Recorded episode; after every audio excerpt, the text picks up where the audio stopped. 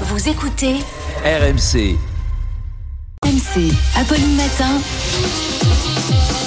c'est tous les jours de manche.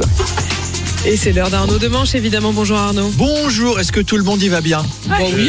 Tout le monde il est content Alors, avant toute chose, je voudrais rendre hommage ce matin à Charlie Bancarel, Mm. 93 ans, qui a couru le marathon de Paris dimanche en 7h22 minutes. Quand même, hein Incroyable. Nous, on est déjà essoufflés quand on a descendu les poubelles. Eh ben, pas lui. Quel mec Vous savez, Charles, je serai le PSG, je l'engagerai, lui. Il est bien plus en forme que Messi, Neymar et Ramos réunis. Et puis, lui, lui, au moins, il court. Bah oui, c'est déjà ça. Si Charlie, Ban- si Charlie Bancarel aime les challenges, je lui propose un duel contre notre marathonien maison, Emmanuel Le Chypre. Ah, la tête. Première chronique sur BFM Business à 4h30 sur les prix du pétrole et c'est le début du marathon. 98 chroniques dans la journée, la dernière à minuit et demi pour nous parler des bons du trésor polonais. Emmanuel Le Chypre, c'est notre rôti Balboa. Manu, les carcasses de viande et après il les cuisine et il les mange. Mec. Notre rôti Balboa. Je vais vous appeler comme ça désormais, euh, Manu. Emmanuel. euh, Non, Elisabeth. Et, Elisabeth. et Arnaud, Elisabeth Borne a commencé une grande semaine de consultation, une autre forme de marathon. Tiens, Oui. hier, elle rencontrait les députés du LIOT, le groupe Liberté, Indépendant, Outre-mer et Territoire.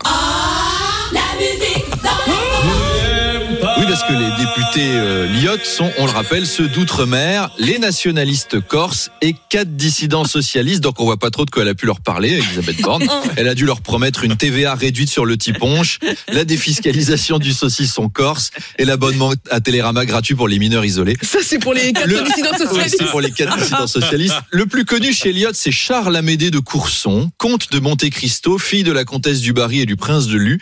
Et Lyot, c'est le groupe qui avait déposé une motion de censure qui avait failli renverser le gouvernement. J'aurais été à sa place à Borne, j'aurais mis des laxatifs dans son café à Charlito. Ça aurait été de bonne guerre. Et Euh, puis euh, le tour de table va continuer hein, demain parce qu'il y aura euh, Sophie Binet, la remplaçante de Philippe Martinez à la CGT. Oui, on salue quand même Philippe Martinez qui Mm. retourne chez Renault. Le constructeur automobile, hein, pas le chanteur.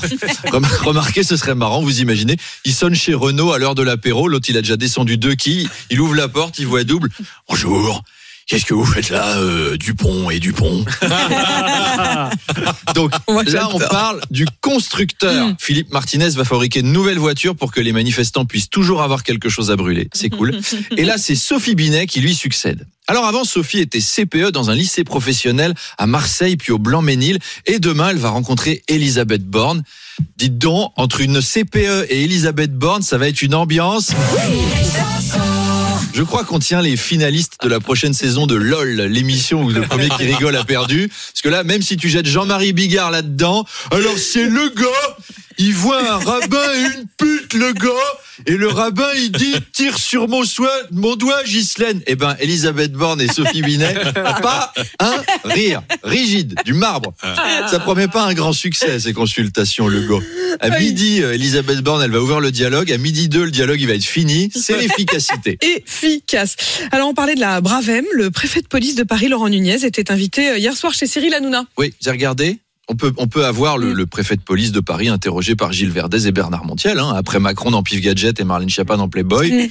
D'ailleurs, c'est un peu des médias qui leur correspondent à chaque fois. Emmanuel Macron, il est jeune d'esprit, Pif, ça va. Marlène Schiappa, elle aime la sensualité. Laurent Nunez représente des gens qui deviennent agressifs dès qu'ils voient quelqu'un qui ressemble vaguement à un gauchiste, donc il était tout à fait à sa place chez Bolloré. Et la police fait beaucoup parler en ce moment. Gérald Darmanin sera votre invité demain et il fait rien pour apaiser les polémiques d'ailleurs. Il a donné une interview au JDD. Alors au JDD, pas à Picsou Magazine, Non, pas à surprenant. Babar, pas à Union le magazine de l'échangisme, au JDD. Monsieur veut faire l'original. Une interview dans laquelle il déclare refuser de céder au terrorisme intellectuel de l'extrême gauche. Par contre, le terrorisme réel de l'extrême droite, ça va. Le maire de la ville de Saint-Brévin, par exemple, il a vu sa maison incendiée alors qu'il dormait dedans et il était menacé depuis des mois par l'extrême droite. Aucune réaction de Gérald Darmanin. Alors c'est quoi le terrorisme intellectuel de l'extrême gauche.